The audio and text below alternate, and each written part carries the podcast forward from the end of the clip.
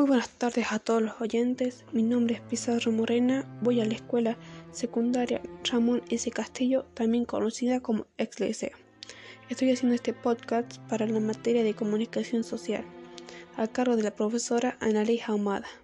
Sin más que decir, prosigamos con el tema de este podcast llamado La Cueva del Terror.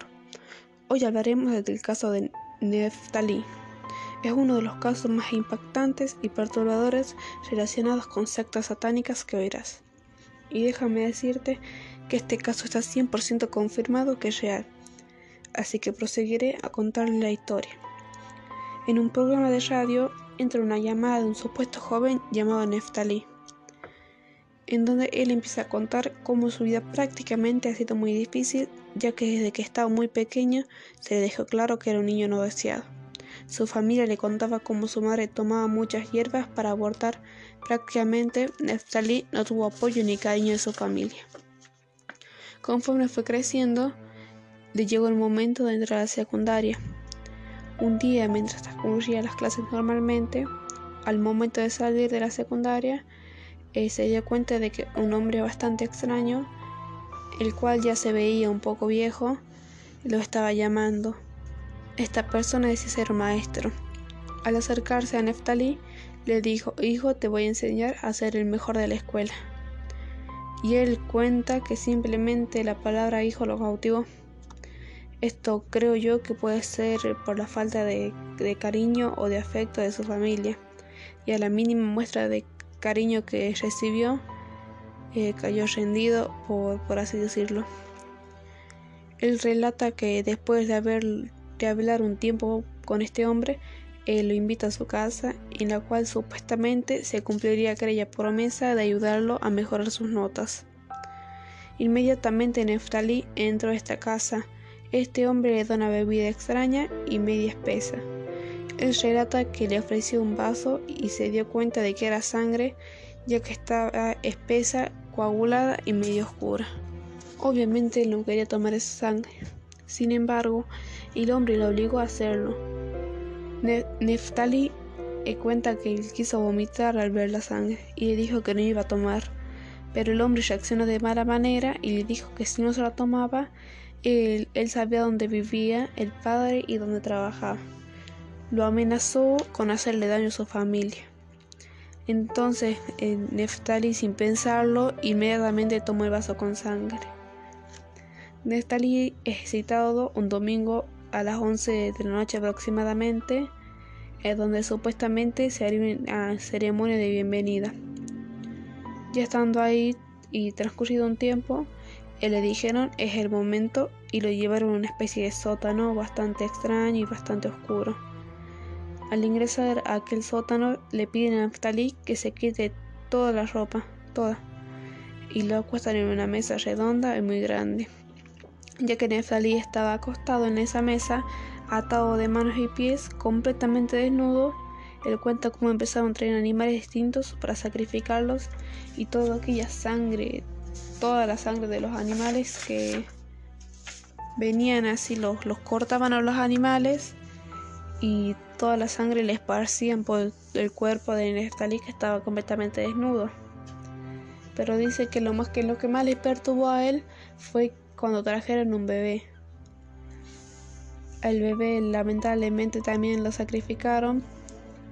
Según dice el Neftali, el bebé lo consiguieron en un, se los dio una secta de lesbianas, ya que ella no quieren a los bebés, entonces lo, dan a esta secta satánica.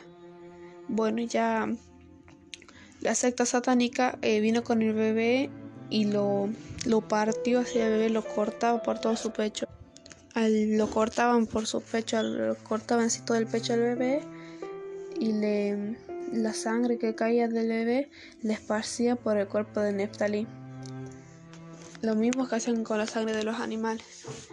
A este bebé lo metían en un trance para que no llorara, ya que si lloraba, eh, el, ya que si el bebé lloraba, se cortaba el ritual, se cortaba la conexión que había con el demonio que estaban transitando entre ellos. Bueno, yo me pregunto cómo hacen esas madres para dejar a los hijos, sabiendo lo que hacen las sectas, cómo son capaces de abandonar y dejar al hijo ahí. Pero esto es lo que no les importa nada a la secta esta de, de los demonios diabólicas. Lo único que les importa es su beneficio propio. Dan en sacrificio a estos bebés, niños también, a los animales y a veces quedan hasta adultos en sacrificio para el diablo para obtener lo que ellos quieren. Bueno, ahora vamos a hacer esta pausa de un minuto y voy a proseguir a, a contarles las historias del experimento de Luz, del experimento Lucía.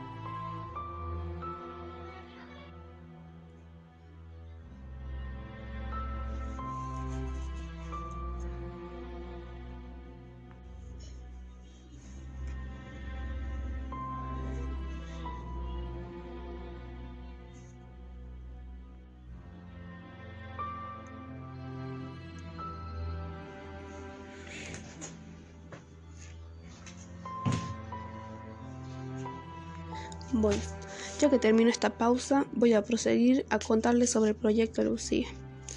Como sabemos, a lo largo de la historia se han realizado proyectos con personas, pero del que te voy a hablar hoy especialmente se realizó, se especialmente en una sola niña. Lo que comenzó como un acto de amor por parte de un padre a su hija terminó en algo horrible. Lucía era la hija de un gran comandante de altos mandos de la Alemania, el cual era la mano derecha de Hitler. Él amaba tanto a esta niña, a pesar de que era fruto de una relación con una mujer judía. Y como ustedes saben, en ese tiempo los alemanes querían matar a todos los judíos. Después de un tiempo comenzó la guerra. Y el comandante, la única manera que encontró de proteger a su hija es esconderla en un sótano. De esta manera los alemanes no podrían encontrarla y no la mandarían a un campo de concentración. Sin embargo, esto no podía quedar así. La niña no podía vivir toda su vida en un sótano. Tenía que ser normal como las otras niñas de su edad. Tenía que poder salir a divertirse sin correr ningún riesgo. Tras un tiempo, investigando logró encontrar la manera de modificar el ADN. Se encontró una reseña la cual decía que era posible modificar el ADN de las personas y esto quiso probar con su hija. El comandante prácticamente tenía dos caras, ya que en el día era la mano derecha de Hitler, le apoyaba y le apoyaba y le ayudaba en todo a Hitler. En todo lo que Hitler necesitaba, el comandante estaba ahí. Y por la noche, él experimentaba con su hija.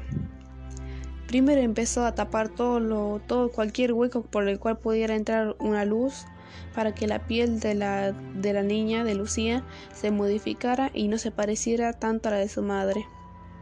Obviamente que al estar en un sótano podríamos decir que estaba mal. Sin embargo, era todo lo contrario, ya que el comandante le llevaba la comida y juguetes para que Lucía se entretuviera todo el día. Un día el comandante se fue y no regresó. Y como la niña estaba acostumbrada a simplemente recibir la comida de parte de su padre, pasaron aproximadamente dos semanas y la niña ya se encontraba desesperada y la única manera que encontró de alimentarse fue comerse a sí misma, comerse sus partes del cuerpo. Obviamente al estar comiéndose sus partes del cuerpo, la niña lloraba y gritaba. Y a los gritos y llantos, los vecinos alertaron rápidamente y llamaron a la policía. Luego llegaron unos soldados nazis y encontraron a la niña a la cual le faltaban pedazos de carne, y le faltaban pedazos de carne y estaba llena de sangre.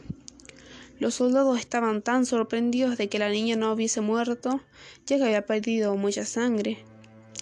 Después de largo esfuerzo para poder controlarla, encontraron los papeles donde el padre experimentaba en ella. Esto le llamó mucho la atención, Entonces la capturaron y la llevaron a un hospital privado para seguir experimentando con ella. Las pruebas eran tan fuertes que, la, que le cortaron las extremidades para ver, para medir el grado de miedo que tenía la niña.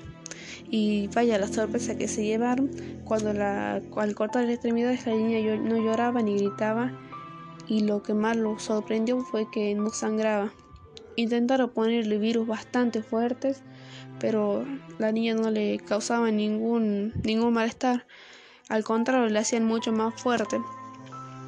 Y luego, luego Hitler se, se murió, se, se suicidó y todos los soldados, todos cayeron. Y vaya la sorpresa que se llevaron fue cuando los soldados de Estados Unidos se encontraron a una niña en, en, una jaula, en un sótano, un lugar oscuro. Era como una jaula, un tipo sótano, algo así.